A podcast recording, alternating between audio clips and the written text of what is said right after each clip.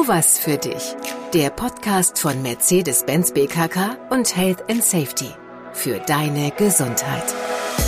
Ja, schön, dass du dabei bist. Ähm, ich habe schon auf dich gewartet hier in dieser Folge. Mein Name ist Tobias Häusler, Fernsehmoderator, Radiomoderator, viel unterwegs im Bereich der Gesundheitsthemen und genau die haben wir hier auch im, im wichtigsten Podcast überhaupt. In diesen knackigen, immer 10, 15 Minuten geht es um dich und um deine Gesundheit, also die Basis von allem. Ernährung hatten wir schon, Ergonomie im Homeoffice, wir hatten Atmung, Suchtprävention. Heute geht's nochmal um Stress und wie wir ihn vermeiden oder, wenn er da ist, wie wir mit ihm umgehen. Es gibt Menschen, die sogar unter dem größten Druck völlig gelassen wirken zumindest, vielleicht sogar bleiben können, egal wie groß die Belastung ist. Denken wir an die Politik zum Beispiel. Ne? Sehr stressiger Job, aber in Interviews sehen wir nur noch James Bonds und, ähm, und Jane Bonds. Silke Steininger ist zurück. Sie ist Doktorin der Psychologie, arbeitet als Trainerin unter anderem bei Potential Project. Ihr Schwerpunkt die Achtsamkeit bewundernswerte Gelassenheit in äh, Stresssituationen, die spüren wir schon beim Hallo. Hallo Silke. Hallo. Grüß dich. Wir sprechen ja jetzt nicht von so Blendern oder von Schauspielerinnen, die so eine Ruhe aufsetzen können, die wir nur von außen so wahrnehmen, innen drin brodelt, sondern die wirklich diese Ruhe empfinden. Es gibt wirklich Menschen, die mit so schwierigen Situationen besser klarkommen als andere. Warum ist das so? Ein ganz kleiner Teil ist tatsächlich angeboren. Es gibt einige von uns, die kommen ruhiger und widerstandsfähiger gegenüber schwierigen Situationen auf die Welt. Auch zum Beispiel Optimismus hat anscheinend eine genetische Komponente. Aber das ist nur ein kleiner Teil. Das meiste ist erworben und erlernt und das ist die gute Nachricht, denn darauf habe ich Einfluss. Das heißt, ich kann das tatsächlich auch lernen. Das klingt so ein bisschen danach, dass ähm, ja, dass vieles schon in der Kindheit auch gut gelaufen sein sollte. Ne? Kann ich jetzt auch mit ähm, 28. Sag nichts. Kann ich mit 28 etwas dafür tun, ähm, dass das auch bei mir noch funktioniert? Also wie lerne ich das? Ja, das stimmt. Also in der Kindheit hilft natürlich, wenn ich ein positives Selbstbild entwickelt habe, das Zutrauen in die eigenen Fähigkeiten. Aber das kann man üben. Genauso wie ich körperliche Fitness trainieren kann, kann ich das eigene Selbstbild einüben. Ähm, und da gibt's Übungen dazu, die kommen aus der positiven Psychologie, also das wäre das, wo ich am besten suchen sollte, oder auch aus der Achtsamkeit. Ich kann mir Optimismus beibringen. Ich kann lernen, nicht auf den Mangel zu starren, sondern üben, meinen Blick zu richten auf das Positive und besser mit Fehlern umzugehen. Das geht. Ein soziales Netz kann ich mir aufbauen und ich kann üben, bei einer schwierigen Situation nicht gleich zu verzweifeln, sondern mir das erstmal ruhig anzugucken, zu akzeptieren.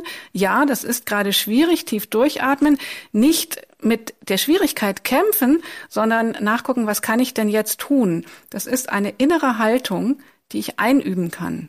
Genauso wie körperliche Fitness. Das heißt auch zum Beispiel akzeptieren, dass die Dinge so sind.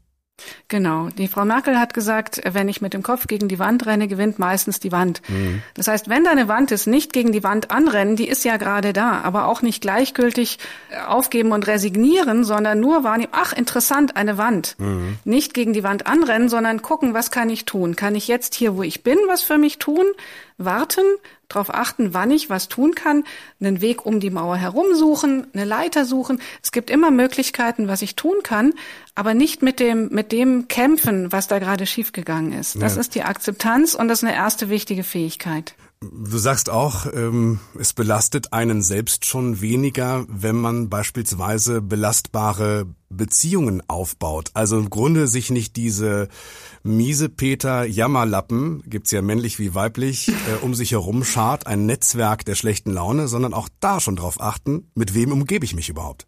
Genau, man kann spüren, ist der Austausch mit meinem Gegenüber nährend, tut der mir gut, gibt der mir Energie ja. oder saugt der mir Energie ab? Ja. Und mit einem guten Netz ist natürlich nicht möglichst viele Likes gemeint, außer eures Like dich selbst, das ist hervorragend. Also Selbstverständlich. Das sollte man pflegen, ähm, aber es gibt gute Kontakte, die mich nähren und die, mit denen man Schwierigkeiten besprechen kann.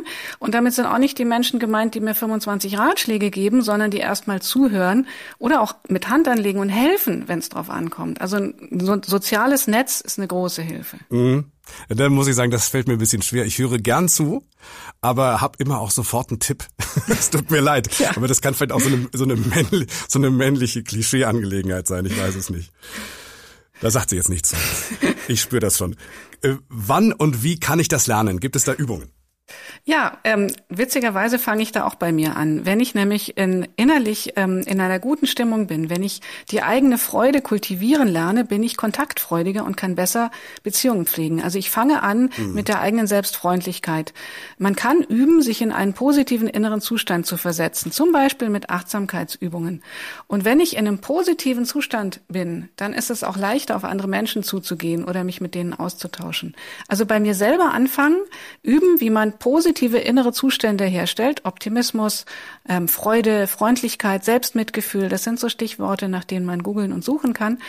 Und wenn ich das kann, ist es leichter, an diesem Netz zu bauen. Und dann fällt mir auch eher auf, wenn ich mir Dinge antue, die nicht so gut für mich sind. Und dann achtsame Selbstversorge, mehr Dinge zu tun, die mir gut tun. Das ist nämlich auch noch so ein Ding, dass wenn es uns nicht gut geht, dann essen wir zu viel Gummibärchen, trinken zu viel Wein und mögen keinen Spaziergang machen, weil wir dann lieber ferngucken. Mhm. Und wenn ich nach innen gucke und lerne zu spüren, wie es mir geht, dann fällt mir auf, wow, der Spaziergang, der war jetzt viel energiespendender als ähm, der Fernsehabend. Mhm. Ja? Oder die Gummibärchen kann ich ja vielleicht auch durch was anderes ersetzen, weil es sich nicht gut anfühlt.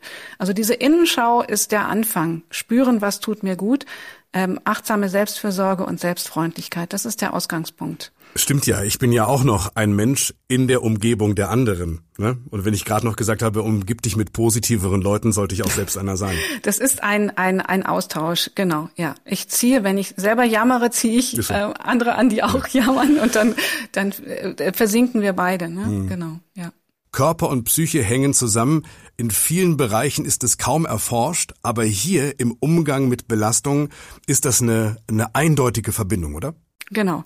Ähm, es befruchtet sich gegenseitig und belastet sich gegenseitig. Wenn ich eine Entspannungsübung mache, dann tut das meinem Geist gut, ähm, tut auch meinem Körper gut. Ja. Und wenn ich Achtsamkeitsübungen mache, stärke ich meine Gesundheit. Das wissen wir aus der Forschung. Also man kann eine mentale Übung machen, um die psychische Belastbarkeit zu verbessern.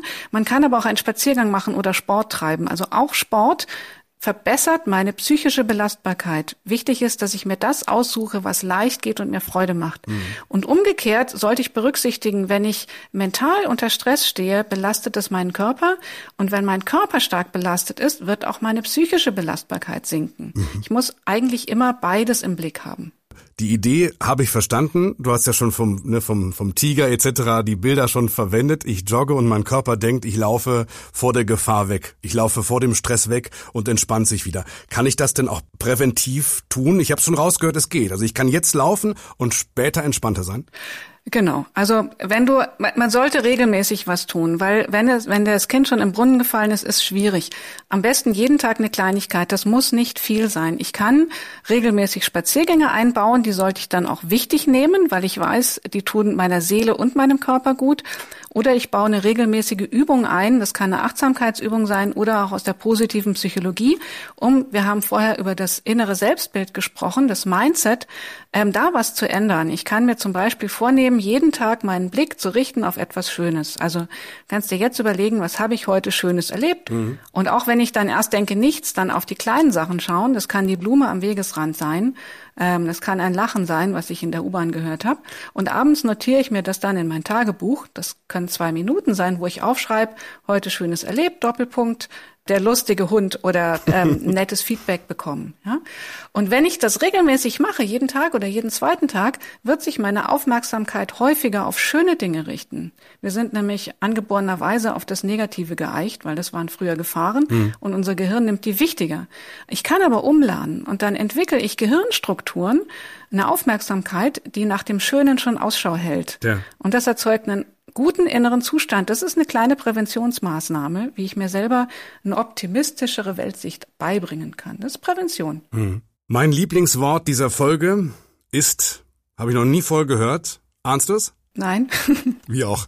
Verrat's mir bitte. Selbstfreundlichkeit. Ja. Wie, wie toll. Was für ein schöner Begriff. Ja, der wird immer wichtiger. Gott sei Dank ist es inzwischen möglich, darüber zu sprechen. Ich habe immer noch Leute in den Kursen sitzen, die sagen, ist das nicht egoistisch? Nein. Nein. Ähm, das ist wichtig, weil wenn ich freundlich zu mir bin, kann ich leichter freundlich zu anderen sein. Und ich werde eine bessere Chefin, ein besserer Mitarbeiter und auch ein besserer Papa, wenn ich freundlich zu mir bin. Ähm, weil erst dann kann ich, habe ich genug Ressourcen auch für die anderen. Und dazu gehört einerseits die eigenen Gefühle wahrzunehmen und mich zu kümmern, wenn ich merke, da läuft was schief. Dazu gehört, den inneren Kritiker ins Regal zu stellen und mich freundlich zu coachen. Wir wissen aus der Forschung, dass das Loben, also wenn was schief geht, das, was gut läuft, loben, nicht auf das Negative starren, sondern das positive Loben, Loben, Loben, mhm. dass das besser funktioniert. Und die achtsame Selbstfürsorge. Also gucken, was brauche ich? Genug Schlaf, gesundes Essen, genug Bewegung, aber auch genug Anregung. Ja, nicht nur Entspannung, sondern auch genug Anregung, Dinge, die mir Freude machen, mich motivieren. Ähm, und das in Balance. Das ist achtsame Selbstfürsorge. Tja. Und das alles zusammen ist Selbstmitgefühl oder Selbstfreundlichkeit. Ist relativ neu, aber Gott sei Dank, mhm. eigentlich ist es uralt. Die alten Weisheitslehrer haben ja auch schon drüber gesprochen. Ja, das ist wahr. Heute wir, Dr. Silke Steininger, Dankeschön für das Gespräch. Sehr aufschlussreich. Und ich wäre jetzt ein bisschen beleidigt, äh, wenn du diese Podcastaufnahme heute Abend nicht ins Tagebuch der schönen Erlebnisse einträgst und nur den, Lust, nur den lustigen Hund da erwähnst. Ne? Okay, kann ich gerne tun. Nein, nein. Hat Spaß gemacht, Dankeschön. Keine Auftragsarbeit. Ich bin Tobias Häusler, bedanke mich natürlich auch äh, vor allem bei dir. Ne? Mehr zu diesem Thema, auch zu unseren äh, restlichen Themen, zur ganzen Themenvielfalt gibt's auf der Kampagnen-Website, auch auf der Website deiner BKK. Ja, und bis die nächste Folge rauskommt, hör gerne eine der vielen anderen. Das war eine weitere Folge von Tu was für dich. Der Podcast von Mercedes-Benz BKK und Health and Safety.